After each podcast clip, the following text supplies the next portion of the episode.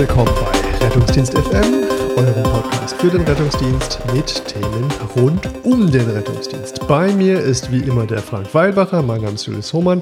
Frank, wie geht's dir? Ja, Julius, vielen Dank. Mir geht's wie immer äh, gut und ich freue mich, dass wir äh, heute mal wieder ein Thema ähm, haben, wo es sich äh, dreht um äh, eine Intervention. Um eine Intervention.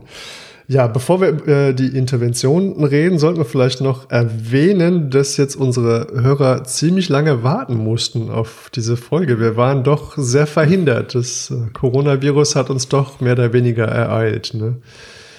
Ja, leider. Also auch wir sind nicht ganz unverschont geblieben von dieser Pandemie und konnten dann doch mal eine Zeit lang nicht aufnehmen, aber jetzt äh, glaube ich, freuen wir uns umso mehr, dass es jetzt endlich wieder klappt. Ja, ich äh, entschuldige mich übrigens äh, für die Musikempfehlung in den sozialen Medien, nicht für die Empfehlung an sich, sondern dass der Link nicht funktioniert hat. Ähm, ihr solltet euch das, das Stück unbedingt anhören von äh, Bonaparte, Quarantine. Ähm, ein, ein sehr, sehr cooles Lied. Also, heute wollen wir über eine Intervention reden. Ähm, wir haben überlegt, dass wir eine Serie anfangen und so ein bisschen Zugangswege vergleichen. Ne? Und heute vergleichen wir ein bisschen den intravenösen Zugang mit dem Intraosären. Was so ein bisschen gelogen ist, weil eigentlich reden wir die ganze Zeit nur über den intraosären Zugang, aber ich denke. Und eigentlich vergleichen wir ihn wahrscheinlich auch noch mit anderen Zugängen ja. in der gleichen Folge. Also vielleicht wird gar keine Serie draus, weil wir genau. schon alles auf einmal sagen. Ja, alles auf einmal in drei Stunden. Ähm, das ist fast schon eine Pin-Up-Docs-Folge dann, das, oh, das habe oh. ich nicht gesagt. Das, das, das, das ich, bin, ich bin großer Fan. Ne? Ja, auf alle Fälle. Ähm, cooler Podcast. Ähm, falls ihr von uns nicht genug habt, dann äh, schaltet noch zu den Pin-Up-Docs. Äh, die schaffen es tatsächlich, noch mehr Informationen, noch mehr Zeit aufzubereiten. Ähm, ähm also unglaublich. Richtig gut. Also lohnt sich auf alle Fälle. Ja, die ähm, intraosäre Punktion ist ja oder ist ja eigentlich so ein Ausnahmeverfahren, oder? Macht man nicht so häufig. Ja, also früher gab es ja gar nicht die intraosäre Punktion. Das ist ja irgendwann in den, in den 40ern, äh, also 1940er Jahren mal aufgekommen, dass man intraosäre Zugangswege zum Patienten etablieren kann. Damals gab es halt auch keine guten Venenverweilkanülen aus Kunststoff. Aber ähm, letztlich mit dem Aufkommen dieser Venenverweilkanülen ist das Verfahren ja quasi äh, verdrängt worden, bis dann irgendwann in den 80ern man festgestellt hat, dass das ja doch vielleicht eine Möglichkeit sein könnte bei Patienten, wo man ähm, im Schock oder bei schlechten Venenverhältnissen keinen IV-Zugang kriegt, dann einen Zugang zum Gefäßsystem zu erhalten, über den man dann im Notfall Medikamente geben kann. Und ich habe den Eindruck, dass das über die letzten Jahre wieder eine also einen sehr großen Zuwachs ähm, wieder erfahren hat, das Verfahren. Ja, da war ich sehr erstaunt. Also, dass es den intrasären Zugangsweg eigentlich schon so lange gibt. Ich glaube, 1920 ist er das erste Mal erwähnt. Ne? Und habe ich das richtig gelesen? Im Zweiten Weltkrieg hat man den auch schon auf dem Feld benutzt. Stimmt das? Das kann gut sein. Da war ich jetzt gar nicht persönlich involviert, ausnahmsweise, aber denkbar wäre das schon. Ja. ja. Ähm, naja gut, da, da kann man uns ja gerne berichtigen. Ähm, vielleicht äh, war da auch nur der Wunsch der Vater des Gedanken. Ich, ich dachte, ich hätte das irgendwo gelesen. Auf jeden Fall ähm, sehr, sehr spannende Möglichkeit, sich Zugang zum Gefäßsystem zu verschaffen, wenn nämlich der intravenöse Zugang nicht klappt und das ist ja gerade in der Notfallsituation häufiger mal schwierig, was man auch oft daran sieht, dass gestandene Männer dann plötzlich mit einer blauen Nadel ähm, äh, in der Wade in die Notaufnahme reingefahren werden. Ja. Also da die, die, der, der Zeitpunkt oder die Situation, dass der intravenöse Zugang schwierig ist, der ist eigentlich recht schnell gegeben. Ne? Ja, also ich, also wir haben, glaube ich, viele Patienten, wo die Venenpunktion schwierig ist in der präklinischen Umgebung. Die sind häufig zentralisiert im Schock zum Beispiel. Die Venenverhältnisse sind vielleicht vorher schon schlecht bei Patienten, die Chemotherapie hatten und so weiter. Das sind ja auch Patienten, die dann häufig medizinische Folgekomplikationen kriegen, ähm, die dann den Rettungsdienst auf den Plan rufen. Ähm, äh, es gibt auch Umgebungsbedingungen, wenn Patienten liegen draußen im Kalten. Ja, wir alle wissen, dass das extrem effizient ist im Verstecken von Venen. Ja, also die, die Vasokonstriktion, die Zentralisierung betrifft ja nicht nur das arterielle System, auch die Venen sind ja dann wirklich nahezu nicht mehr detektierbar und das, dass die, die Venenverhältnisse in dem Moment schwierig sind, das trifft uns ja häufig. Die Frage ist, ähm, braucht man dann immer gleich einen intraosären Zugang oder Müssen wir vielleicht kritisch drüber nachdenken, ob jeder Patient, den wir betreuen, überhaupt einen IV-Zugang braucht. Ja, ich meine, wir könnten auch auf unsere letzte Folge mit den Ninja Rules anspielen, ähm, wo wir die ähm, barbusige äh, Oma im, im Nachthemd durchs äh, winterliche Treppenhaus und über die winterliche Gasse geschleift haben und dann ins Auto gebracht haben ähm, wo wir vergessen haben, den Motor laufen zu lassen und die Heizung nicht an ist, mit dem Versprechen, Sie sind gleich im warmen Auto. Ähm, Sie müssen keine Jacke anziehen und jetzt entscheiden wir, die Oma braucht jetzt noch einen Zugang. Ja, ja. dann wird äh, zu Recht, also das die, die Strafe ist äh, für das Vorgehen, dass es dann schwierig wird. Ja. Wo, wobei ich habe dann immer den Eindruck, dass, dass der Einzige, der damit gestraft ist, die Oma ist. ja, aber ich, ich finde, man leidet ja schon auf der anderen Seite der Nadel mit, wenn man so ein bisschen empathischer Mensch ist und die, das, äh, das Fach äh, mit den Vigos sich langsam leert, dann muss man, glaube ich, schon mal drüber nachdenken, ob das ja. optimale Vorgehen ist. Also, was ich damit sagen will, äh, gerade für den intravenösen Zugang, äh, ist es natürlich so eine Frage der Strategie. Ne? Also es gibt einen guten Zeitpunkt für den intravenösen Zugang und es gibt vielleicht einen schlechten. Und ich persönlich bin schon der Ansicht, dass man das durchaus großzügig auslegen darf. Einfach weil man unter Umständen gerade im Rettungsdienst in Situationen gerät, wo man sich hinterher wünscht, man hätte einen gelegt. Ähm, das ist sicherlich die schlechtere Variante, als wenn man sich dann hinterher sagen lassen muss, wofür hast du denn jetzt gelegt? Ähm, allerdings, ganz klar, die kalten Patienten, ähm, da müssen wir gar nicht lange rummachen, da wird es wahrscheinlich nicht funktionieren. Ne? Also Patient, wo wir ankommen, vielleicht Trauma oder sowas, der Patient äh, ist kalter Witterung ausgesetzt, wird schon schwierig. Vielleicht der schockige Patient, wie du schon gesagt hast, das ist ja auch ein Zustand, der sich schnell entwickeln kann. Ne? Ja, ja, durchaus. Also ich glaube, dass auch manchmal nach wen nicht gut genug geguckt wird, wenn ich ehrlich bin. Ähm, also es ist ja schon so, dass wenn ich, je weiter ich nach zentral gehe, desto höher ist ja oft noch die Wahrscheinlichkeit, dass ich noch punktierbare Venen finde, weil da keine Vasokonstriktion noch stattgefunden hat oder in einem geringeren Maß. Also kriege ja schon oft noch in der Ellenbeuge in der Tiefe noch eine Vene. Natürlich nicht immer, ja. Ähm, vielleicht mhm. kann ich die Vena jugularis externa punktieren, die ja bei äh, vielen Patienten noch ähm, relativ lang äh, sichtbar ist, wenn wir die flach lagern oder vielleicht sogar mit ein bisschen erhöhten Beinen, wenn das das Krankheitsbild zulässt. Ähm, aber bei manchen werden trotz aller Maßnahmen sicherlich keine gut punktablen Venen auftauchen. Ja, wie ist das mit der Jugularis externa, interna? Ja, typischerweise ja die Jugularis externa. Mhm. Ähm, also man kann auch die Jugularis interna punktieren. Das ist ja eigentlich ein ein typischer Zugang für einen zentralen Venenkatheter. Da gibt es allerdings auch Publikationen, dass man die als Notfallzugang nutzen kann, mit einer Braunüde die Vena jugularis interna zu punktieren. Die ist natürlich deutlich größer als die oberflächliche Vene. Die finde ich in der Regel nach Landmagentechnik schon. Ähm, vielleicht habe ich auch Ultraschall, damit finde ich die in der Regel sehr gut. Und das ist auch ein, publizierter und eigentlich gut geeigneter Notfallzugang, der, ähm, glaube ich, vielen gar nicht so präsent ist, dass das eine Möglichkeit ist. Also ich habe das einmal für eine präklinische Transfusion äh, genutzt, als äh, ähm, keinen Schockkatheter, also keinen zentralen Venenkatheter mhm. zur Hand hatten und das hat ziemlich gut funktioniert. Also es hat man eine große Braunüle da platziert, hat es sehr gute Flussraten.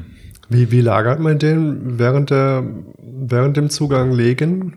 Wer flach? Ja, also je, je, flacher oder je kopftiefer der Patient liegt, desto mehr füllen sich diese Venen. Ähm, kommt natürlich aufs Krankheitsbild an. Ja. Also Stimmt es, dass man da Luftembolien provozieren kann, wenn man den zum Beispiel zu aufrecht hat? Ja, wenn man sehr negative Drucke hat, dann ist das hm. vielleicht möglich, aber das das ist schon eher selten. Man muss schon aufpassen, wenn der richtig, richtig negative Drucke hat, dafür muss er aber sehr leer sein. Also dafür, dann ist die Vene in der Regel schon beim Punktieren so kollabiert, dass ich kaum reinkomme, ne, wenn, wenn der Druck im Venensystem so niedrig ist. Ähm, das sind dann die Patienten, die ich in der Regel einfach flach hinlegen muss, damit ich überhaupt dort reinkomme. Also negative Drücke würde im Prinzip heißen, vigilanzgeminderter Patient.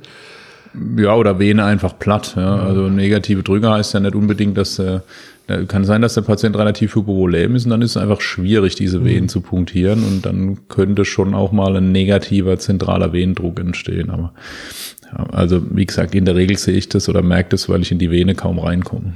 Mhm. Also vorsichtshalber flachlegen schadet nicht sozusagen. Genau, wenn es halt das Krankheitsbild zulässt. Ja. Jemand, der Einfluss gestaut ist, da kann ich den im Sitzen punktieren, dann sind die richtig prall gefüllt. Ne? Und jetzt haben wir ja doch dann ab und an diese Situation, wo wir Patienten haben, wo wir dann doch unbedingt einen Zugang brauchen, aber ihn nicht mehr kriegen. Ja. Das wäre dann wahrscheinlich der Kandidat für unsere interossäre Punktion oder für den interossären Zugang. Was wären für dich so Indikationen? Ja, also für mich sind es Patienten, die wirklich ähm, also ziehen wir es mal so auf. Ähm, der intraosäre Zugang ist schon eine so invasive Maßnahme, dass ich ähm, erwarten würde, dass der auch ähm, dann eine unmittelbar eine Gabe von Medikamenten, ähm, von Flüssigkeit ähm, oder zumindest eine, also muss ein therapeutischer Hintergrund da sein, es ist kein prophylaktischer Zugang aus meiner Sicht. Ja. Das sind Patienten, die jetzt, jetzt akut ein Medikament dringend brauchen, weil es vital bedrohlich ist oder schwerer gesundheitlicher Schaden droht. Schockzustände, Reanimationssituation, schweres Trauma zum mhm. Beispiel, ähm, äh, schwerer Asthmaanfall, wo ich äh, keinen Zugang kriege und ähm, Narkose einleiten muss zum Beispiel, solche Geschichten. Ja. Also das ist jetzt kein Zugang, den ich einfach mal kurz dort äh, lege, um zu sagen, gut, dann falls auf der Fahrt irgendwas ist, dann habe ich ja einen Zugang und dann drehen wir das im Krankenhaus wieder raus. Also das wäre, glaube ich, deutlich übers Ziel rausgeschossen. Ja. Ja, das ist ja schon dann ein Nagel eingeschlagen, so ein intraosärer Zugang. Ne? Ja, das kann man schon so sagen. ja. ähm, also, ein Zugangsweg für Patienten, die jetzt tatsächlich akut vital oder anders bedroht sind und wo wir jetzt akut in irgendeiner Weise medikamentös oder mit Infusion handeln wollen. Also nichts für Leute, ähm, wo, wo wir vielleicht beim Zugang noch großzügig wären und sagen würden, jetzt legen wir mal eine Vigo für den Fall das. Aber das machen wir bei der intraosären Nadel natürlich nicht. Ähm, kannst du so ein bisschen das Prinzip von der intraosären Nadel oder von dem intraosären Zugangsweg erklären? Ja, also also es ist ja irgendwie so ein bisschen unlogisch. Man punktiert einen Knochen und ja. ist aber irgendwie in der Vene. Ja, ja der, der Knochen lebt ja. Äh, entgegen vieler Vorstellungen. Das ist ja kein, ist ja, der Knochen ist ja an sich hohl ja, und im, hat einen Markraum, also zumindest viele Knochen. Die, die wir punktieren wollen, das sind die, die einen, einen gro möglichst großen Markraum haben und die äh, anatomisch gut erreichbar sind. Ähm, und da ist es so, dass ähm, markhaltige Knochen, die haben ähm, so Marksinusoide, also das sind quasi so venöse Sammelgefäße, die dann über sogenannte Vene nutrientes des Knochens ähm, verbunden sind mit dem Systemkreislauf, äh, weil der Knochen ja ein durchblutetes Organ ist. Und äh, über die venöse Drainage des Knochens wird dann eben auch alles, was ich ins Knochenmark, in den Markraum einbringe, über das venöse System dann in die systemische Zirkulation einfach ähm, venös äh, zurückgespeist. Und häufig bin ich da sogar relativ nah an der zentralen Zirkulation dran und habe ähm, relativ kurze Wege äh, bis zum Herzen dann, so dass Medikamente, die ich dort reingebe, manchmal relativ schnell wirken. Und der Vorteil, der Knochen kollabiert in der Regel nicht. Ne? Und äh, da gibt's auch wenig Vasokonstruktion, zum Beispiel bei Hypovolemie. Und Also das, ob der Patient jetzt kalt ist oder zentralisiert, das ist dem Knochen noch relativ egal. Ne? Also sozusagen ein, oder der Markraum wäre ja sozusagen ein Gefäßraum, der immer zur Verfügung steht. Ja, genau.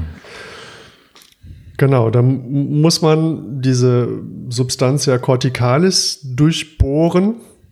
Und das Ganze macht man mit einer Stahlkanüle, eigentlich eine, eine, eine Hohlnadel. Und darum vorhin so meine Anspielung mit dem Nagel. Das ist ja tatsächlich eigentlich ein Nagel, den man da mit, mit Drehung einbohrt, sozusagen. Und ähm, dann in dieser Markhöhle platziert. Ja, es gibt ja verschiedene Systeme, wie ich dort reinkomme. Also es gibt äh, manuelle Systeme, das ist das, was man ja schon am schon lang kennt eigentlich, ja. diese klassischen Cook- oder Yamshidi-Nadeln, wie sie auch Yamshidi-Nadeln zum Beispiel für äh, Knochenmarkspunktionen für diagnostische Zwecke in der Onkologie schon lange verwendet werden. Mhm. Darüber kann ich prinzipiell auch äh, Flüssigkeiten und Medikamente infundieren. Ähm, aber ähm, in der, gerade beim Erwachsenen ist natürlich die Corticalis schon teilweise relativ stabil. Da ist es nicht so einfach, mit einer manuellen Nadel dort ähm, durchzukommen und dabei in die Richtung zu verlieren.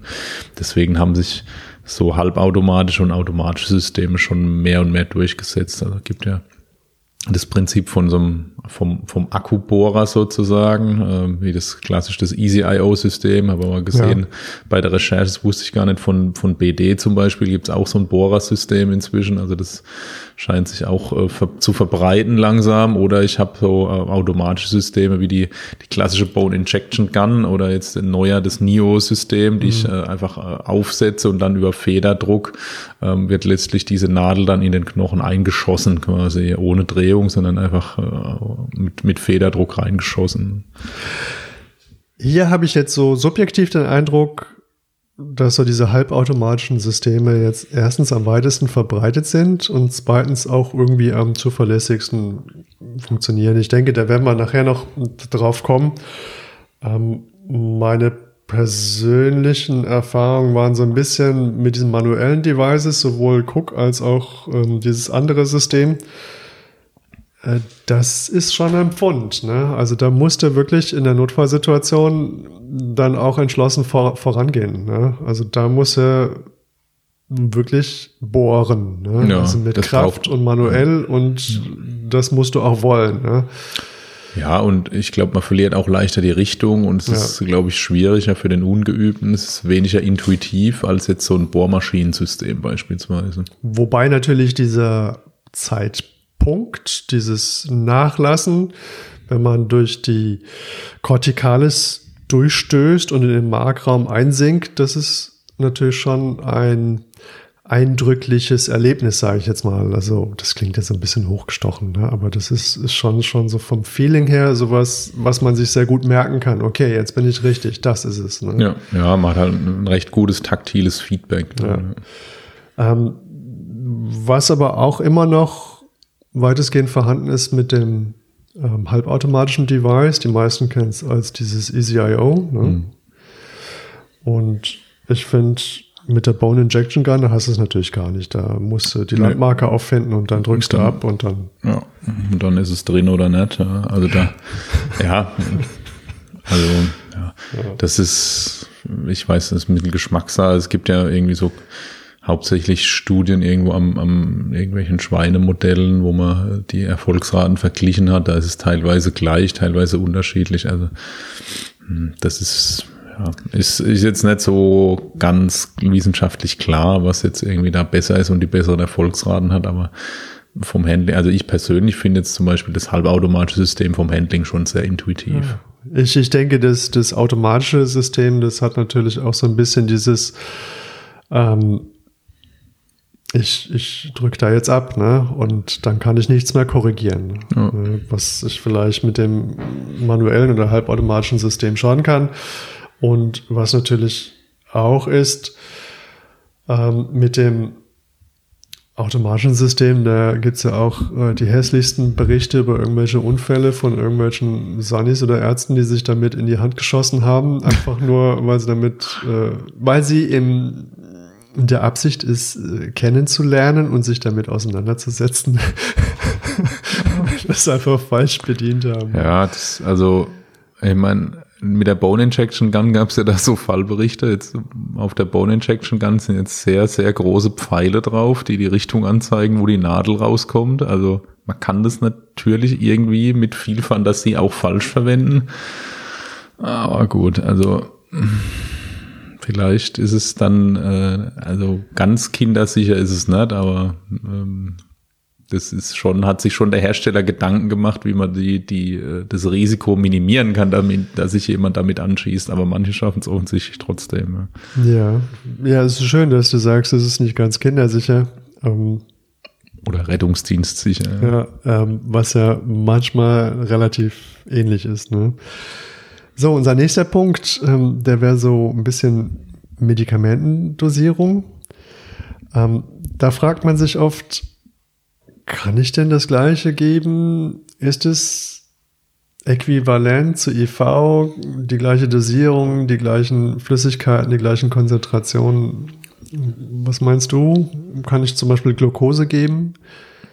Ja, also prinzipiell ist es so, dass man nahezu alles geben kann, was man intravenös gibt und man kann es auch äh, in der gleichen Dosierung geben. Jetzt was mal Probleme machen kann, ist äh, sehr äh, hyperosmolare Sachen, wie jetzt Glucose, was du sagst. Und das macht allerdings auch die Venen kaputt. Ne? Und ich glaube, dass das klassische G40 oder G50 pur, was wir oft gemacht haben früher, das ist schon relativ brutal. Also vielleicht lohnt sich das schon eins zu eins zu verdünnen und dann eher als G20 zu geben. Ähm, das würde ich, glaube ich, bei einer beim IO-Zugang schon so machen. Ähm, beim IV-Zugang im Übrigen auch. Ähm, also beim peripheren IV-Zugang. Ähm, dann kann ich noch Probleme kriegen, wenn das ähm, sehr äh, zum Beispiel vom pH-Wert, also sehr alkalische Lösungen sind, wie jetzt, wenn ich Natriumbicarbonat zum Puffern geben wollen mhm. würde, dann wird es sich vielleicht auch lohnen, das zu verdünnen eins zu eins. Ich meine, damit habe ich ähm, wen die Volumenzunahme, das ist überschaubar und dann habe ich eben nicht ganz so eine alkalische Lösung und ähm, macht wahrscheinlich weniger Reizung auf den Knochen. Aber ob das jetzt wirklich einen riesen Effekt hat, ist jetzt nicht so richtig gezeigt aus meiner Sicht.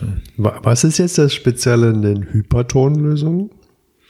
Ja, also die Hypertonlösung, das ist ja wie überall, wenn du sehr hypertone Lösungen irgendwo reingibst, dann äh, können die prinzipiellen Zellschaden machen, ne? Mhm. einfach durch osmotische Wirkungen. Und wenn das ähm, im Knochenmark drinsteht, denkt man, dass dort halt Zellen zerstört werden und wie gesagt, auch wenn ich das in die Venen gebe, kann ich damit das Endothel und die Venenwände kaputt machen. Ja. Das ist halt einfach so, wenn, wenn ich so, wenn ich so eine relativ starke osmotische Sogwirkung auf die umliegenden Zellen erzeuge. Okay, aber abgesehen davon, wenn etwas äh, besonders hyperton ist oder alkalisch, äh, abgesehen davon können wir aber eigentlich alles geben. Pharmakokinetik und Dynamik ist wohl die gleiche. Hm? Ja, also das ist wohl ziemlich nah dran am IV-Zugang. Je nachdem, an welcher Funktionsstelle ich das mache, ist es wohl recht nah sogar am zentralvenösen Zugang dran, weil es schnell in die zentrale Zirkulation übertritt. Und ich kann im Prinzip nahezu alles geben, bis hin zu Blutprodukten zum Beispiel, Erythrozytenkonzentrate und so weiter. Das ist ja schon, schon interessant dann auch für die ähm, frühe Phase der innerklinischen Versorgung oder wenn ich spezielle Systeme zur Verfügung habe, wo vielleicht auch Blut schon präklinisch zur Verfügung steht. Das ist jetzt etwas, was ich so recht interessant finde, gerade mit dem, mit dem Blut. Ich meine, bei, bei Wasser, bei Nudelwasser kann, kann man sich das ganz gut vorstellen, ne? aber Blut hat ja schon eine andere Viskosität. Ne? Und das dann durch diese dünne Nadel. Ähm, zumal sich ja, glaube ich, die einzelnen Größen in der Dicke überhaupt nicht oder in dem Durchmesser eigentlich kaum unterscheiden, sondern nur in der Länge. Ähm, und dann durch diesen dünnen Strohhalm dann Ketchup zu geben, äh, stelle ich, ist schon, schon spannend, ne? aber es funktioniert ja. scheinbar ganz gut. Ja, also ja, da gibt es ein paar ganz, ganz interessante Untersuchungen. Also sagen wir mal, aus meiner Sicht, das ist aber subjektiv, so richtig gut funktioniert es nicht. Ja. Also das funktioniert, ich krieg Blut dann rein in den Patienten, aber ähm, wenn ich präklinisch Blut geben will oder auch innerklinisch, dann sind das ja häufig Patienten, die richtig ausgeblutet sind und dann brauchen die viel Blut in kurzer Zeit. Und da ist der Intrausärzugang schon limitiert. Also ist es eigentlich mehr so eine Frage Also es ist eine theoretische Frage. Also man könnte Blut geben, das ja, würde funktionieren. Ich kann auch, wenn ich ein bisschen Zeit habe, ich kann, also besser über den Intraussehrzugang als gar kein Blut in den ja. Patienten kriegen, der das braucht. Aber ich muss mir klar sein, dass ich jemanden, der sehr leer geblutet ist, ähm, da werde ich schon eine gewisse Zeit brauchen, um den wieder aufzutransfundieren über so einen Intraussehrzugang. Wahrscheinlich brauche ich dann mehrere Zugänge. Oder ich nutze es eben als temporären Zugang, um damit auch darüber vielleicht auch ein bisschen Katecholamine zu geben, den Kreislauf jetzt temporär mal zumindest die Makrozirkulation zu stützen, um Kreislaufstillstand zu verhindern zum Beispiel und ähm, mhm. in der Zeit noch einen, zum Beispiel einen zentralvenösen Zugang zu etablieren. Aber im Prinzip ist es ja eigentlich, als, als wollte man jetzt beim, beim anaphylaktischen Schock zum Beispiel, wo wir jetzt äh, nur ein Verteilungsproblem haben, als wollte man jetzt die Volumentherapie mit äh, voller Elektrolytlösung mit einer blauen Nadel bestreiten. Ja. ja, ja, wobei, also besser als die blaue Nadel ist es in der Regel schon. Also die, wenn man die Flussraten für Kristalloide in der Literatur anguckt, ist es, das schwankt so ein bisschen. Da sind wir so, äh, wird, man wird häufig einen Druckinfusionsbeutel brauchen. Ähm, weil es einen gewissen Druck auch im Markraum gibt, schon von so 20, 30 Millimeter Hg, der dem der Infusion entgegenwirkt. Das ist ja mehr als im venösen System der Fall ist. Das heißt, ich werde diesen Markraum freispülen müssen, wenn ich eine Kanüle eingebracht habe, ähm, mit einem Bolus von ähm, Kristallidlösung typischerweise ähm, und äh, werde dann wahrscheinlich einen Druckinfusionsbeutel brauchen. Es gibt verschiedene, es gibt auch Untersuchungen, da hat man mal so ähm, Infusion mit einer Spritze, also immer wieder aufziehen, spritzen von Infusionslösungen oder Blut, ähm, dass man das quasi mit einer Spritze reindrückt ähm, versus Druckbeutel versus Druckinfusionsgerät untersucht und da war schon das Reindrücken mit der Spritze und der Druckbeutel waren das, das schnellste. Ja. Wobei, wenn ich Blut nehme, ich durch dieses Spritzensystem schon äh, wahrscheinlich durch die hohen Unterdrücke, die ich beim Aufziehen erzeuge, schon auch eine gewisse Hämolyse hinkriege, wenn ich das wirklich mit Gewalt mache. Also wahrscheinlich mit ein paar Tricks kriege ich schon Volumen in den Patienten rein, Kristalloide natürlich leichter als als zähflüssiges Blut.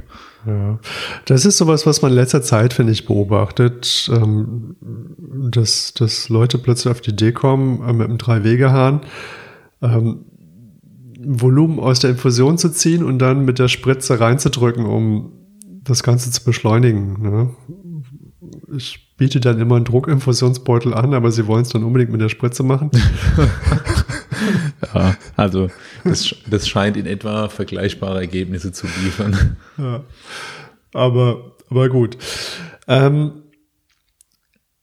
ich denke, wichtig ist so diese Anmerkung von Frank mit der, mit der Hämolyse, dass wenn man zu viel äh, Druck drauf gibt, dass dann die kleinen Erythrozyten dann platzen ne, oder kaputt gehen. Ja, vor allem Sog. Also Druck, Druck halten die ja bis zu einem gewissen Grad relativ gut aus, aber ah, okay. Unterdruck äh, vertragen die äh, eher schlecht. Das kennen wir ja auch aus der aus der ECMO-Therapie zum Beispiel, Aha. wo die venösen Drainagedrücke, also wie, wie stark saugig an diesem äh, System, ähm, entscheidender sind für die Hämolyse als die Rückgabedrücke. Also wenn ich, wenn ich äh, venöse Drück, Unterdrücke von unter minus 100, 100 bis 150 Millimeter Hg aufbaue, komme ich wahrscheinlich in einen Bereich, wo viel Hämolyse ist. Reindrücken kann ich das mit 200, 300 Millimeter Hg. Das halten die Erythrozyten relativ gut aus. Das ist ja auch ähm, Im Kreislauf ist es ja auch so, dass die eher Druck ausgesetzt sind, also Überdruck als Unterdruck. Ne? Die werden ja pulsatil mit, mit Drücken, die also bei der bei unseren äh, hypertensiven äh, Herrschaften äh, auch mal an die 200 gehen, durchs Gefäßsystem gepresst. Das macht dem Erythrozyten relativ wenig aus. Aber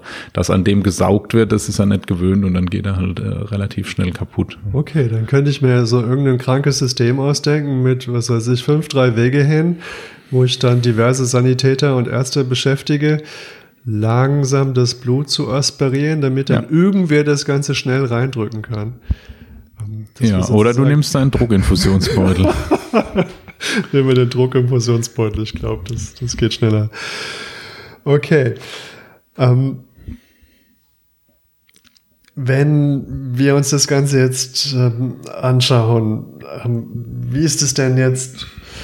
Ähm, Jetzt haben wir das Ganze schon irgendwie so ein bisschen verglichen, IV gegen IO, aber ich glaube, was wir noch gar nicht besprochen haben bei der Abwägung, ist ja, wie viel Zeit brauchen wir denn? Also ich habe irgendwo gelesen, ein guter IV-Zugang braucht 10 Minuten.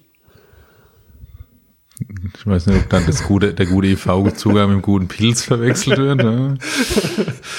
Und Aber, ähm, dem ja, gegenübergestellt ein IO-Zugang unter einer Minute. Ja. Also ich glaube, der IV-Zugang, der über 10 Minuten braucht, ist ja meistens dann eher der schlechte IV-Zugang.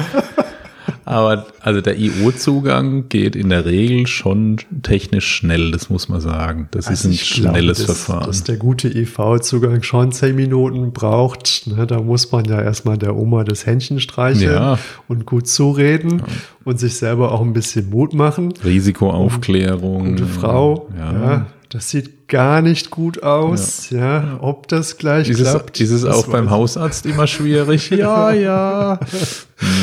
Ja, also da Ja. gehört ja schon ein bisschen Vorbereitung dazu. Ja, ja, genau. Also man muss auch quasi schon Ausreden vorher erfinden, warum es dann nicht klappt. Das ist, ja, ich kenne das.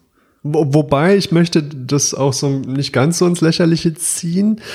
Ähm, denn wie du vorhin schon gemeint hast, ähm, vielleicht ist es ja auch einfach nicht gut gemacht. Oft hilft es ja auch, ähm, wenn es schlecht aussieht, sich alles mal so schön zurechtzulegen. Ne? Also Ja. mal den Arm so positionieren, dass man da auch an alles gut drankommt, dass man alles gut sieht, die Lichtverhältnisse optimieren. Ja. Ähm, vielleicht lieber mit einem Blutdruckmessgerät stauen als mit einem Stauband.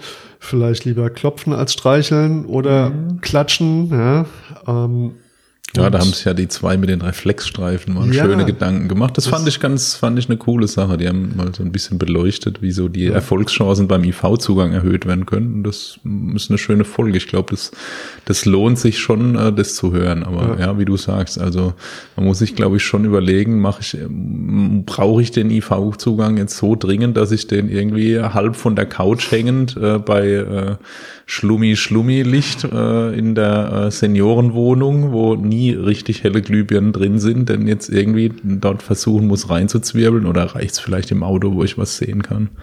Ja. Und dem gegenüber natürlich der Intrasäre-Zugang unter einer Minute äh, mit einer, habe ich mir aufgeschrieben, Erfolgsrate von 98 Prozent. Also Ja, ist ja wie immer, je, je nachdem, welche Studie du liest ja, und ähm, welche Punktionsstelle du wählst, da kommen wir ja noch dazu. Aber ich glaube, also mein persönlicher Eindruck ist auch ich die, lese nur die Herstellerstudien. die äh, unverfälscht und äh, Natürlich. Die, die von der Tabakindustrie. ja, ja, ja. Ja, wahrscheinlich sind die Ohrzugänge sogar gesund. Ja, natürlich. Aber nur, wenn man, wenn man dabei raucht. Ja. Oh Gott. ja, aber es ist, also Fakt ist, es ist schnell. Ja. Wenn man geübt ist, ist es schnell und selbst für den, sagen wir mal, mäßig Trainierten ist das, glaube ich, eine Technik, in der ich relativ, ähm, mit relativ wenig Übung schon schnell einen, einen Zugang zum Gefäßsystem kriegen kann. Ja, ich finde, das, das klassische Beispiel, bevor wir jetzt gleich auf die einzelnen Punktionsstellen eingehen, ist ja die, die proximale Tibia. Also das ist ja wirklich ein großes Feld, wo man landen kann. Also man kann wenig falsch machen. Man kann, glaube ich, nach oben und nach unten, sage ich jetzt mal, die Punktionsstelle um ein paar Zentimeter verfehlen, ohne dass das einen großen Einfluss hat. Man kann auch den Winkel irgendwie leicht falsch einstellen. Ähm, das geht echt gut. Aber bevor wir jetzt ähm, unsere intraosäre Nadel legen, sollten wir uns ja vielleicht über Kontraindikationen Gedanken machen, oder? Ja. ja, also prinzipiell ist es ja so, wir haben ja gesagt, das ist ein, ein, Zugang, den wir in lebensbedrohlichen Lagen einsetzen wollen. Und äh, dadurch werden ja Kontraindikationen in der Regel relativ schnell ähm, relativ relative Kontraindikation. Ne? Ähm, Also das Logischste, finde ich, ist schon mal, wenn der Knochen, den ich anbohren möchte, gebrochen ist. Also das finde ich, wirkt da, würdest du da nicht reinbohren? Ja? da, da würde ich Das wahrscheinlich du nicht, rein. Du würdest das nicht machen, oder? Ich würde es auch nicht machen. Wenn, wenn man es denn merkt, dass der Knochen gebrochen ist. Also das steht ja immer so einfach da drin. Ne? Ähm, Aber manchmal wissen wir es ja gar nicht so leicht, ob der gebrochen ist. Also, Mm, ja. ja. Also die Idee ist natürlich, wenn ich irgendwo in einen Knochen Flüssigkeit rein infundiere, wo irgendwo ein Loch ist, dann wird es wahrscheinlich den Weg des geringsten Widerstands äh, nehmen und wird einfach dort austreten. Ne? Und dann ähm, kann es schon Komplikationen geben. Das gefürchtete ist ja das Compartment-Syndrom. Und ähm, das ist im Prinzip auch das gleiche Problem. Ähm, was ähm, ich haben kann, wenn innerhalb der letzten Zeit, also meistens ist so eine grobe Maßregel 48 Stunden, wenn da schon mal in diesen Knochen gebohrt wurde, dann kann ich zum einen Loch rein und zum anderen raus infundieren. Das ähm, ist auch nicht gut. Das wäre aber eine echt arme Sau, die innerhalb von 48 Stunden eine zweite interessiere Nadel kriegen würde. Ja gut, es könnte ja sein, dass wir es vorher probiert haben und äh, waren uns nicht sicher und haben das Ding rausgezogen und vielleicht waren wir doch im Markraum und dann, ja klar, also meistens waren wir es ja selber, ja. Ja, das ist ja mal typisch für Rettungsdienste, dass sie dann zwei Tage warten, bevor sie nochmal einen zweiten Versuch starten. Ja. Ja, gut, ich meine, es war ja oft schon mal einer da. Wir, wir kennen ja diese Patienten, Ja, ja, die genau. alle zwei Tage bei Unterzug an Rettungsdienst rufen. Also ich finde es nicht hundertprozentig abwegig, muss ich sagen. Ne? nee, so ganz nicht. Ähm, ja, gut. Tatsächlich, ähm, ja, Knochenfraktur kann man sich ja irgendwas zurecht ähm, überlegen, kann ja schon sein, ne? Und dann kriegt man das Compartment-Syndrom, aber auch schon das vorbestehende Compartment-Syndrom an der Ja, ich glaube, ja, ich glaube, das ist relativ ähm, intuitiv, dass man da dann nicht nochmal reinbohrt, hoffentlich. Ja. Wo, wobei man das auch umschiffen kann, indem man sagt, naja, wenn ich keine Landmarken finde, warum auch immer, dann sollte ich es vielleicht auch sein lassen. Ja. Ja, das steht da so drin. Also jetzt, sagen wir mal so, bei der Tibia, die ist äh, ja schon meistens relativ oberflächlich bei den meisten Patienten. Ja. Und das steht jetzt nicht so im Buch, aber ähm, wenn ich jetzt einen Notfallzugang brauche und muss unbedingt in diesen Knochen, dann äh, würde ich persönlich das schon so machen, dass ich mit der langen Nadel dort in dem Bereich, wo ich den Knochen erwarte, einsteche. Und ähm, das, das Gefühl, wenn man auf Knochen sticht, ist ja sehr typisch. Also das ist ja, wer das schon mal gemacht hat, das ist ja relativ eindeutiges Feedback, dass ich jetzt auf Knochen bin. Und ich meine, das ist eine vitale Situation, dann sondiere ich halt ein bisschen mal nach rechts und links und dann merke ich ja, ob der Knochen dort aufhört oder nicht. Ja. Und damit kann ich mir schon einen Eindruck verschaffen, wo ich jetzt bin. Ne? Und dann glaube ich, kann das auch gelingen. Das ist jetzt nicht lehrbuchmäßig, aber wir sind ja in einer, in einer vital bedrohlichen Situation, dann einfach durch eine, wir mal, ein vorsichtiges, äh, grobes Absondieren der Punktionsstelle in der Tiefe, ähm, den, den richtigen Punktionsort grob zu lokalisieren und dann dort zu bohren. Ne? Ich muss mir halt klar sein, dass ich in so einem Bein ein, ein Compartment-Syndrom extrem spät detektieren werde, wenn das eh schon so einen Umfang hat. Ja, das ist tatsächlich eine recht äh, dreckige Variante, ne? aber das geht tatsächlich. Ne? Also einfach die obere Hautschicht durchstechen und dann, wie du sagst, so ein bisschen sondieren nach rechts und links und ähm, das funktioniert, finde ich, ziemlich gut. Ja. Das andere, was vielleicht gar nicht so offensichtlich ist, aber wenn man irgendwelche Narben sieht an der betroffenen Extremität, könnte es ja sein, dass da vielleicht irgendwas aus Titan schlummert. Ja, und das hat, also da gibt's ja schöne Fallberichte dazu, die alle äh, gezeigt haben, dass die äh, gängigen Systeme nicht geeignet sind, Titan-Osteosynthese-Material sauber zu durchdringen. Und selbst wenn, dann wäre dahinter ja auch kein Markraum mehr zu erwarten in manchen Fällen. Wenn jetzt zum Beispiel eine, eine zementierte Endoprothese da drin steckt, dann wäre es wahrscheinlich auch schwierig, selbst wenn ich dort irgendwie eindringe, dann dort was zu infundieren. Also ja, klar, also das, das klingt immer so trivial, aber in der Stresssituation ähm, die, die, gut, die gut verheilte Narbe übersehen und einmal in die Knietap geschossen, ja, also das, das ist nicht so richtig erfolgversprechend, klar, aber das kann passieren. Ja. Ähm, ja, wenn man beim Bohren dann feststellt, dass es nicht vorwärts geht, dann sollte man vielleicht Ja, eine neue Strategie starten. N- nicht die klassische rettungsdienstliche Taktik, was mit Gewalt nicht zu lösen ist, mit mehr Gewalt zu lösen, die führt uns in dem Moment nicht weiter. Ähm, ja, was natürlich dann auch heißt, dass äh, der eine oder andere ist vielleicht da so ein bisschen geneigt. Also das ist kein Akkuschrauber für daheim, ne? Also irgendwas durchbohren, das ist tatsächlich einfach für Knochen. Ne? Das hat auch keinen Schlagbohrmodus im Übrigen. Das ist schon Absicht dann auch. Ja, wäre vielleicht hilfreich. Ja. ähm, was ich mir noch aufgeschrieben habe, sind ähm, akute Infektionen. Das ja. ist etwas, was man nicht gleich sieht, um, unbedingt. Ne? Ja, gut, da geht's ja um, um Hautinfektionen typischerweise. Das ist ja, also man sollte möglichst nur durch gesunde Haut durchbohren, um nichts in die Tiefe zu verschleppen. Ne? Also wird ja empfohlen, nicht durch Verbrennung, durch infizierte Hautareale oder ähnliches mhm. durchzubohren. Oder das, ja. Das, ja, also relative Kontraindikation, wenn ich nichts mehr anderes habe. Wenn jetzt jemand einfach von Kopf bis Fuß verbrannt ist und ich brauche irgendwie einen Zugangsweg, dann würde ich auch durch verbrannte Haut bohren zum Beispiel. Knochenerkrankung habe ich mir aufgeschrieben. Osteogenesis imperfecta oder so Glasknochenkrankheit, ja. Mhm. Auch ja. da, nur wenn es sein muss halt. Ja. So, Tumorgeschichten vielleicht auch. Ne? Ja. Ähm, dann das andere ist wieder hier so bakterielle Infektion, Sepsis. Bei Sepsis bin ich mir nicht so, so recht sicher, wenn es natürlich so ein bisschen der, der Fokus ist von der Sepsis vielleicht. Ja, aber das stimmt, aber dann, also wenn, wenn das Bein der Fokus wäre jetzt oder die ein Erisipel oder ähnliches, ja. Aber nur weil der Patient eine systemische Infektion hat, glaube ich, dass das keine richtig gute Kontraindikation ist. Ähm, ich meine, wir legen auch venöse Katheter in, Infek in Patienten, die Sepsis haben.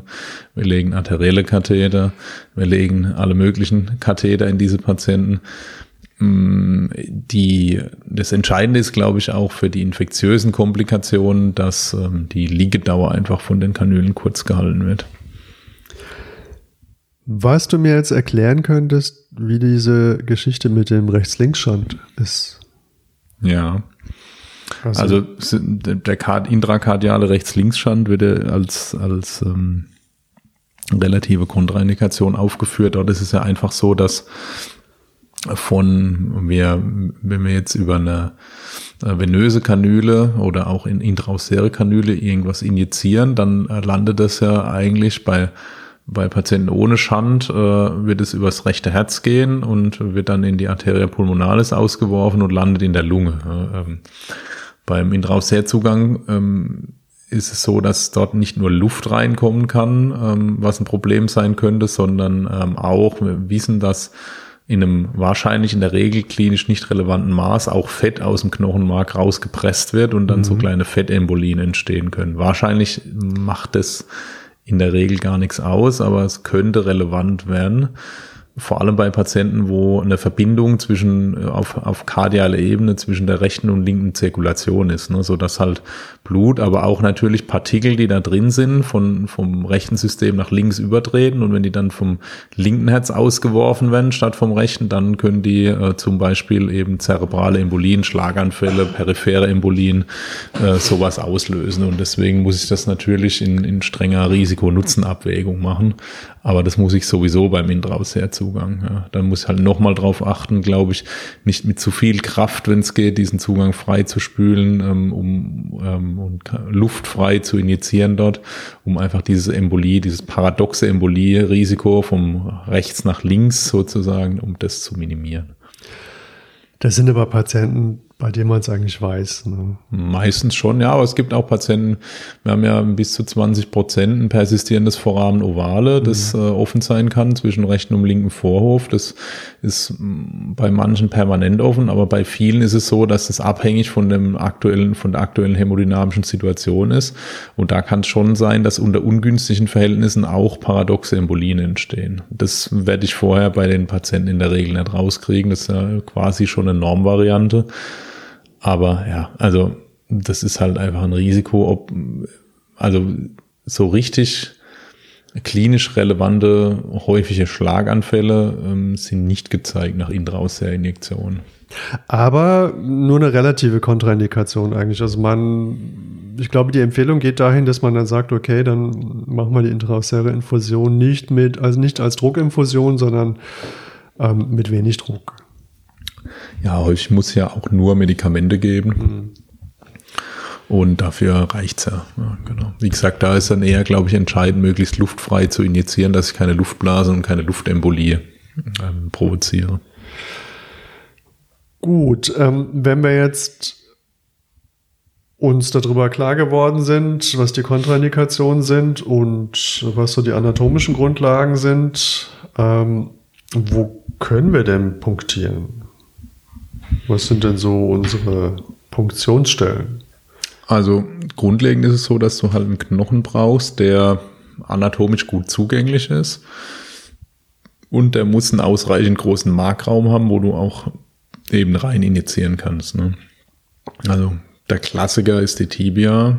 Die Tibia ist sehr oberflächlich, das wissen wir alle seit dem Kindesalter, weil wenn man es ans Schienbein getreten kriegt, tut es richtig weh. Und das liegt daran, dass die Knochenhaut eben sehr nah unter der Haut liegt. Und, und es gibt halt sofort einen hässlichen blauen Fleck. Ja, und genau, und das ist in der Kindheit ärgerlich, aber wenn man einen Intraoseärzugang äh, braucht, ist das relativ nützlich, ja, dieses anatomische Feature. Ähm, deswegen ist das der klassische Zugangsweg eigentlich die proximale Tibia. Da ist die Tibia groß, die hat medialseitig so einen relativ flachen äh, Anteil, wo ich gut reinbohren kann und der auch, wie du sagst, von der Größe her so ein paar kleine Fehler in, beim Punktionsort und beim Winkel schon verzeiht. Das ist, das ist eigentlich der Klassiker. Ja. Mhm. dann ja, gibt Alternativen.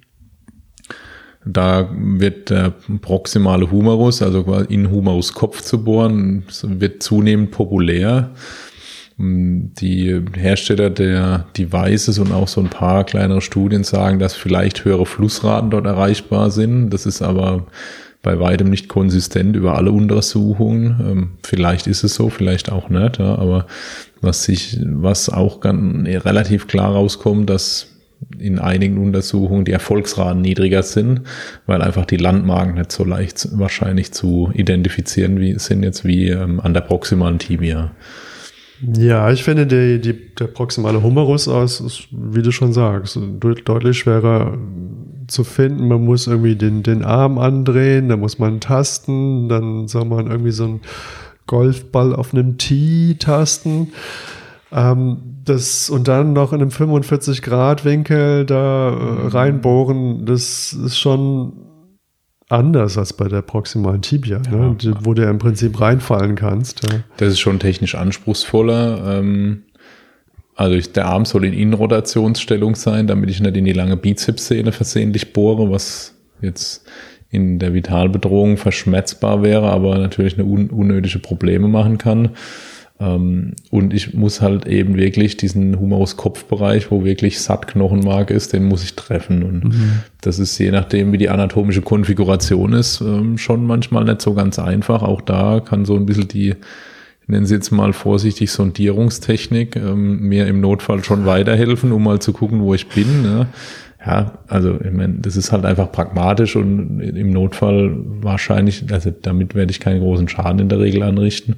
Aber es ist schon schwieriger und auch das taktile Feedback ist anders. Also wenn ich dort reinbohre, habe ich typischerweise nicht den klassischen Loss of Resistance, wenn ich jetzt die Bohrmaschine nehme. Also mit einem vollautomatischen System sowieso nicht. Aber das ist einfach so gefühlsmäßig, finde ich häufiger so, dass man einfach ansatzlos so in die Tiefe bohrt und dann einfach aufhört, weil man das Gefühl hat, man ist tief genug drin. Ähm, auch mit der langen Nadel beim, beim EasyIO-System, weil ich halt eben mehr Weichteilmantel habe ja, aber mit ein bisschen Übung kriegt man das hin. Man muss danach aufpassen, wenn ich den Arm dann einmal ordentlich hochnehme, dann schert mir die Nadel am Akromion oben ab. Und ich habe irgendwo ein schönes Foto noch auf dem Handy von einer ECIO-Nadel, die wir rausgeholt haben aus dem Patienten nach Schockraumversorgung, wo mal irgendeiner ordentlich am Arm bewegt hat. Also da ist ein 90-Grad-Knick drin. Also der, mhm.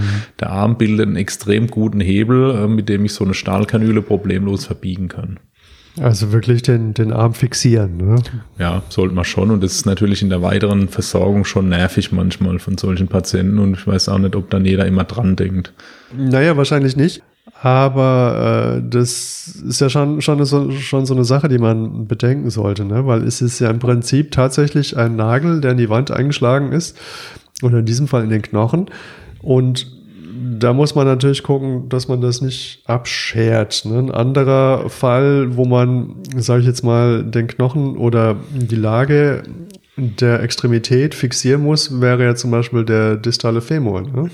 Ja, das ist ja ein, ein Punktionsort, der ähm, für kleine Kinder noch empfohlen wird als Alternative. Da bohre ich aber quasi bewusst durch die Patellarsehne durch habe ich jetzt persönlich noch nie ausprobiert.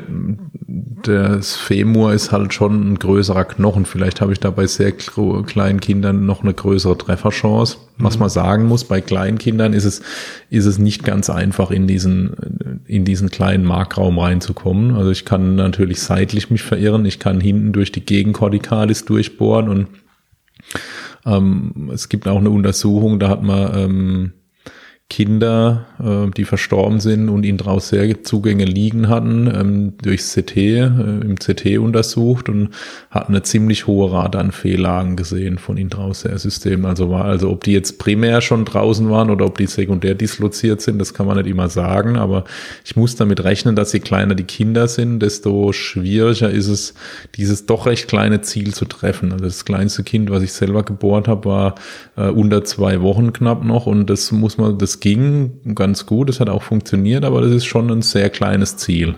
Mhm. Da gibt's so ein bisschen so Untersuchungen, da hat man bei Neugeborenen, ähm, also Untersuchungen, die man sich gar nicht so richtig gut vorstellen kann. Da hat man Leichen von Neugeborenen und Frühgeborenen genommen, ähm, die als Körperspender zur Verfügung standen. Ich weiß nicht, wo das wirklich möglich ist, aber ähm, hat natürlich schon auch einen wichtigen Erkenntnisgewinn gebracht. Man hat ein EasyIO-System genommen, hat mit der Maschine, hat EasyIO-Kanülen vergleichsweise manuell reingeschraubt und hat ähm, einfach im Vergleich, weil diese Kinder ja sehr dünne Corticalis noch haben, so eine Butterfly-Blutentnahmekanüle mit, ich meine, 21 Gauge äh, Stärke genommen und hat die in draus sehr manuell reingedreht. Ja.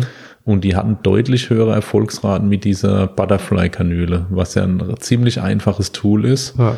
Und was halt sehr gut steuerbar ist, glaube ich, wenn ich das in der Hand habe und durch diese dünne Corticalis, ist ja nicht so wie beim Erwachsenen, wo ich das wirklich so durch, durchdrehen muss, sondern kann mit relativ wenig Widerstand da in die Tiefe, habe ein gutes Feedback, habe eine dünnere Kanüle und die hatten, haben danach halt Bilder gemacht und haben bessere, äh, also häufigere korrekte Lagen gehabt mit der Butterfly-Kanüle zum Beispiel. Erstaunlich eigentlich, ne? Ja. wenn man sich überlegt, wie, wie fein die Knochen sind ja. bei so kleinen Kindern. Ja. Faszinierend und nichtsdestotrotz überlegt man sich ja vielleicht, naja, das ist ja dann vielleicht ein, ein bewusstloses Kind oder ein bewusstloser Erwachsener, was bewegt er sich denn groß? Aber man bewegt ihn ja vielleicht, oder man bewegt das Kind ja vielleicht und das reicht ja vielleicht schon, um dann die mhm. Nadel abzuscheren oder ähm, ja. die Sehne so ähm, anzuspannen, dass, dass dann die Nadel disloziert und dann ja, wird dann Compartment oder äh, irgendwas paravasal applizieren. Ja, das wäre ja. ja. schon, schon unter Umständen, je nachdem, was wir geben, dramatisch. Ne? Ja, also ich glaube, gerade bei kleinen Kindern, das ähm, hat sich schon, finde ich, bewährt, dass man dann einfach die Extremität schient mit einer Samsplin-Schiene oder so. Das geht relativ schnell und ähm, also das sind ja in der Regel Situationen, wo ich auf keinen Fall diesen Zugang wieder verlieren will. Und dann nehme ich mir vielleicht die ein, zwei Minuten und schiene diese Extremität und habe ein bisschen mehr Sicherheit gegen, mhm. gegen Dislokation. Ne? Ja, du hast ja gerade von, von Komplikationen schon gesprochen, Compartment-Syndrom. Ich glaube, wir können noch einmal gucken, was es sonst noch so gibt an, an möglichen Komplikationen. Ja. Ah, nein, noch einmal zurück zum Punktionsorten. Einen habe oh. ich unterschlagen, distale Tibia. Die distale Tibia, Kna Knapp oberhalb vom, vom Innenknöchel, also Malleolus medialis. Das ist auch eine beschriebene Punktionsstelle. Das habe ich an der Leiche schon punktiert, beim Lebenden noch nie, aber das ist technisch, finde ich, schwieriger als die proximale Tibia, aber auch möglich. Ja, es ist halt ein kleineres Ziel und ich habe nicht so eine glatte Fläche. Es ist ein bisschen gewölbter. Ja. Aber auch das geht prinzipiell. Aber ich glaube, es gibt gar nicht so viele Patienten, wo ich an die distale Tibia drankomme und an die proximale Tibia nicht. Also, mhm. wenn ich an, also gibt's vielleicht fällt jemand ein Szenario ein, keine Ahnung, wo ich nur wo nur der Fuß vom Patienten irgendwo rausschaut oder so, ja, mit dem Unterschenkel. Aber ich glaube, in den meisten Fällen komme ich wahrscheinlich an die ganze Tibia und dann wäre meine Wahl die proximale Tibia, weil es einfacher ist. Ach ja, guck mal da, ein Bein, ich baue mal rein. Ja, gut, es ist, äh, gibt ja, gibt ja abstruse Situationen manchmal. Ne? Tatsächlich, ja. Nur das Bein draußen oder nur noch das Bein drin oder nur noch, ich, das ist alles, alles möglich. Ja, ich finde, aber dann müssen wir auch über das Sternum reden. Okay. Weil du es bist. Also im, im, Zivilbereich ist das Sternum eigentlich eine Rarität, glaube ja. ich. ich. Vielleicht gibt es ja Systeme, die in Deutschland, die das Zivil auch ähm, für Systeme am Sternum einsetzen. Es gibt ja mir fallen jetzt mindestens zwei Systeme ein. Also Fast 1 heißt das eine und Fast Responder heißt das, das zweite, die immer ins Sternum. Das eine ist so ein bisschen Feder unterstützt, das andere ist komplett manuell, glaube ich. Ich habe es noch nicht selber angewendet. Da geht es darum, dass man ins Manubrium Sterni, also in den oberen Teil des Sternums, die Nadel einbringt, was schon Vorteile hat, weil das gut durchblutet ist. Also man kriegt wahrscheinlich relativ gute Flussraten auch hin, mit, äh, wenn man Volumen geben will. Und im militärischen Bereich hat es halt den großen Vorteil, dass gerade bei äh, Explosionsverletzungen häufig die Extremitäten relativ äh, verheerend verletzt sind schon. Ähm, und äh, der Rumpf aber und vor allem der, der Oberkörper durch eine Schutzweste ähm, abgeschirmt ist und das wahrscheinlich dort noch ähm, am ehesten intakte Knochen, die noch kein Loch in irgendeiner Form haben, vorzufinden sind. Ne? Man stelle sich mal vor, man hat eine Arbeit, wo solche Erwägungen eine Rolle spielen. Also ja. Das finde ich schon sehr befremdlich, auch diese Tatsache, dass man dann immer ein Tourniquet und äh, einen Israeli-Bandage einstecken hat, nicht für die Kameraden, sondern für sich selbst. Ja, oder dass dies an einem selber dran machen, ja, oder umgekehrt. Also, ja, klar, ich meine, aber auch da wird natürlich pragmatisch gedacht und also wenn man wirklich sich mal einen Spaß machen will, geht man mal auf YouTube und äh, gibt, gibt ein äh, Sternum und Intraosseous Access oder Fast System and Intraosseous. Also äh, aus der Kategorie, wenn Männer weinen, ja, wo sich dann irgendwelche gestandenen Spezialeinheitsmitglieder dann gegenseitig äh, Intraosseer-Zugänge ins Sternum reindrücken. Also das scheint schon ein adäquates Schmerzlevel zu generieren, weil ich glaube, die mhm. sind gar nicht so heulsusen, aber da laufen dann schon manchmal die Tränen runter, auch wenn die sehr, sehr gefasste Gesichter machen dabei. Ja. Also, das ist wirklich, ist wirklich beeindruckend, aber ja, also auch das ist eine Möglichkeit. Es gibt, man darf es halt nur mit zugelassenen Systemen machen, weil man das, das Risiko hat, nach hinten durchzupunktieren und dann ist man halt relativ schnell im Mediastinum. Bei Kindern ist der sternale Zugang komplett raus eigentlich. Das ja. ist äh, oft noch ziemlich knorbelig und ähm, die Chance da kardiale oder äh, mediastinale Strukturen zu verletzen ist wahrscheinlich ziemlich hoch. Beim Erwachsenen geht das prinzipiell schon. Ja. Ja, da kann man auch dieses Talon oder Talon-Punktionssystem mhm. noch erwähnen. Ähm, ja, was im Prinzip ähnlich ist wie eine Gucknadel mit einem Zielpflaster. Das fand ich eigentlich ganz interessant, dass man sozusagen ein Pflaster hat, was einem die Landmarke generiert. Und dann dreht man es aber manuell rein wie mit einer Gucknadel. Und das bietet wohl erstaunliche Flussraten, wenn man mhm. dem glauben darf. Ne? Ja, also ich habe das selber noch nie eingesetzt, aber ja, so ist es zumindest mal beschrieben. Ja, ich, ich denke, da das ist ja auch im oberen Bereich vom Sternum ist, ist es ja vielleicht durchaus was, was vielleicht für den zivilen Bereich interessant ist. Also es ist ja vergleichbar mit dem proximalen Humerus von der Flussrate und der proximale Humerus, so schön das klingt, ist aber dann trotzdem schwierig, sage ich jetzt mal, aufzufinden. Und da könnte das ja vielleicht eine Alternative sein. Ich weiß nicht, wie jetzt die Dislokationsrate ist bei Reanimation. Das weiß ich jetzt tatsächlich auch nicht. Mhm. Ähm, was halt ein bisschen ein Problem ist, ist, dass das halt, wie gesagt, bei Kindern nicht funktioniert. Und die Frage ist, also ich hätte ja gerne ein System, was quasi vom neugeborenen Alter bis zum, zum Kreis funktioniert. Und äh, da sind halt die sternalen Systeme raus, weil ich die bei Kindern nicht nehmen kann. Dann ja. bräuchte ich halt für Kinder ein anderes System. Und das ist die Frage, ob ich mir halt zwei technisch unterschiedliche Systeme ähm, anschaffen will, wo, die ich dann beide trainieren muss. Ähm, ja, also klar kann man vielleicht, wenn, sagen wir wenn der Ausbildungsstand hoch ist und ich die Chance habe, beides zu trainieren, kann man das, glaube ich, erwägen. Wenn ich es aber einfach haben will, dann ist wahrscheinlich, werde ich mich dann für ein System entscheiden, was, was in allen Altersklassen funktioniert. Ne? Auch bei Neugeborenen oder Frühgeborenen geht's mit dem Intrausseher-Zugang. Ähm, da muss ich allerdings dran denken, dass ich ja mit dem Zugang über die Nabelvene in der Regel eine ganz gute und einfache Alternative habe und wenig invasiv ähm, und mit einer hohen Erfolgsrate. Ja, ähm, dann kann man bohren, aber hat auch eine gute Alternative dazu. Da muss man aber auch dran denken. Ne?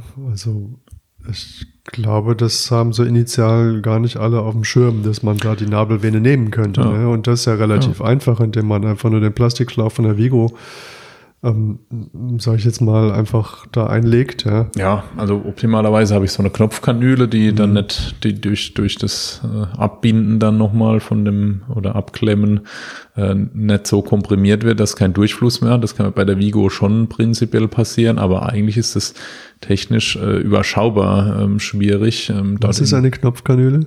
Das ist im Prinzip eine, so eine feste, wird typischerweise zu Wundspülungen benutzt. Also eine stumpfe Kanüle. Eine stumpfe Kanüle, die vorne so einen Knubbel am Ende hat. Aha. Äh, okay. wie so ein Knopf vorne dran. Aha. Äh, und dadurch ähm, ist die halt schön fixiert. Die rutscht mir halt nicht mehr raus dann, weil ich halt diesen Knopf habe, so als Stopper sozusagen. Sehr cool. Der PDA würde jetzt einen, einen richtigen Nabelvenenkatheter bis in die zentrale Zirkulation vorschieben, ja. aber ähm, für, die, für die Erstversorgung im Notfallsetting braucht man das in der Regel gar nicht. Und so eine Knopfkanüle haben wir bei uns zum Beispiel aufs NEF oder auch bei uns auf dem MIG haben wir die draufgetan, einfach als, als einfache Methode, wenn man jetzt mal Neugeborenes versorgt und einen intravenösen Zugang braucht. Ja. Ähm, interessant, ich kenne nur, kenn nur diese Geschichte mit der, mit der normalen Vigo, wo man dann den Schlauch vorlegt und dann natürlich beim, beim Fixieren und beim Abbinden der Nabelvene so ein bisschen oder der, der, der Nabelschnur so ein bisschen Acht geben muss, aber genau, und man muss natürlich gucken, dass, dass man genug Nabelschnur übrig lässt, dass, dass man nicht dann irgendwie im Bauch landet mit, mit der Vigo. Ähm, ja gut, die darf ja schon bis unter das Hautniveau, das ist ja kein ja. Problem. Also wie gesagt, die, die Pädiater legen ja regelhaft oder die Neonatologen darüber Nabelvenenkatheter ein, die ja bis äh, nah ans Herz gehen. Also mhm. das ist ja quasi wie ein zentraler Venenkatheter dann, das geht schon. Also wie gesagt, also wie du sagst, eine sehr interessante und äh, eigentlich einfache Variante. Ne? Man muss nur dran denken. Ja.